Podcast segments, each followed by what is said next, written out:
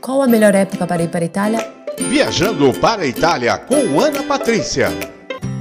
Podemos afirmar que é possível viajar para a Itália em qualquer período do ano, basta saber exatamente aquilo que você deseja curtir, clima quente ou frio. Em cada estação do ano, a vontade de viajar nunca acaba, mas qual é o período ideal para sair de viagem para a Itália?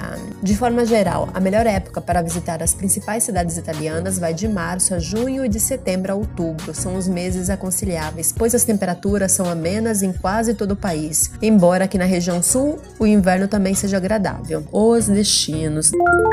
Destinos de primavera na Itália, cidades de artes e agroturismos. A primavera, como já dissemos, é um belo momento para viajar para a Itália. As temperaturas estão mais altas, os campos têm mais flores e também há menos turistas do que no verão. Dentre os destinos mais populares da primavera, sem dúvida, estão as cidades de arte como Florença, Veneza, Roma e Milão. Já quem prefere programar um dia dedicado à história e na gastronomia pode ir para Nápoles, Costa Malfitana, Palermo, por exemplo. Muito apreciado também é o agroturismo em Umbria e no interior da Toscana. A primavera tem várias vantagens. Em primeiro lugar, você evita o calor e a multidão de turistas que invade as cidades no verão. Depois, você encontra as reservas com os preços mais razoáveis. Tem mais horas com a luz do dia e é possível participar de procissões na Semana Santa dos festivais de primaveras.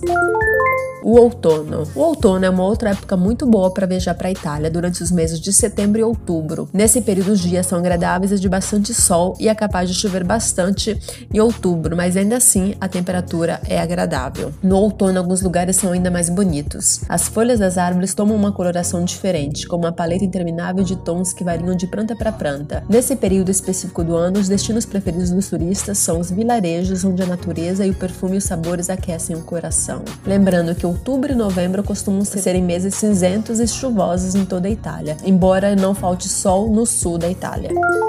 Verão que vai de junho a agosto, no geral, é bem ensolarado e quente, principalmente nos meses de julho e agosto. De qualquer forma, ficam sempre lotados de turistas as cidades como Roma e Florença. Naturalmente, quem não gosta de calor já está avisado. Realmente, na Itália, durante verão, o verão, principalmente nesses meses de julho e agosto, o calor é infernal, portanto, esteja super, super atento. Para quem vem nesse período, aconselhamos as praias. Considera que julho e agosto são as épocas melhores melhores, porém lembra que no sul da Itália é altíssima temporada para as praias italianas.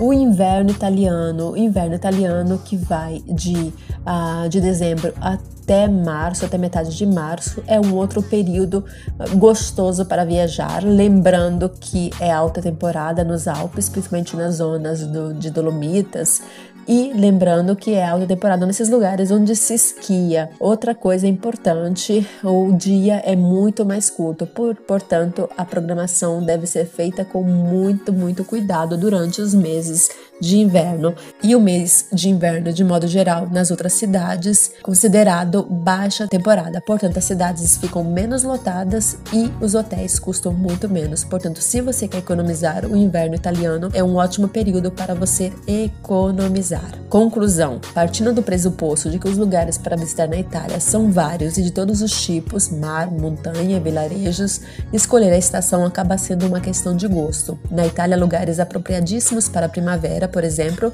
quando o sol sai e as praias estão limpas e calmas. Também tem bons lugares para visitar no outono, qualquer que seja a estação, seja verão ou inverno. A verdade é que a Itália oferece o melhor de si em cada época do ano. Lembrando que no nosso blog você vai estar encontrando mais de 600 posts. Lembra de nos seguir no Instagram, assim como no nosso canal YouTube. Ali você vai estar encontrando mais de 100 vídeos com passos a passos para a compra de bilhetes de monumentos, para a compra de bilhetes de trens, enfim, dicas imperdíveis.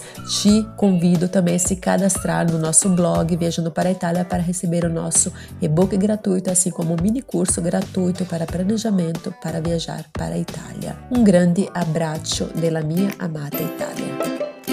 Viajando para a Itália com Ana Patrícia.